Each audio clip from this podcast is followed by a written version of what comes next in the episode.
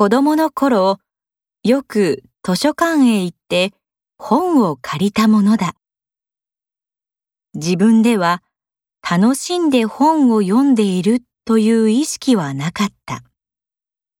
読み終えた本を返しに行くと、そこに当然のことだが未知の本があり、それをまた借りるということを繰り返していたのだ。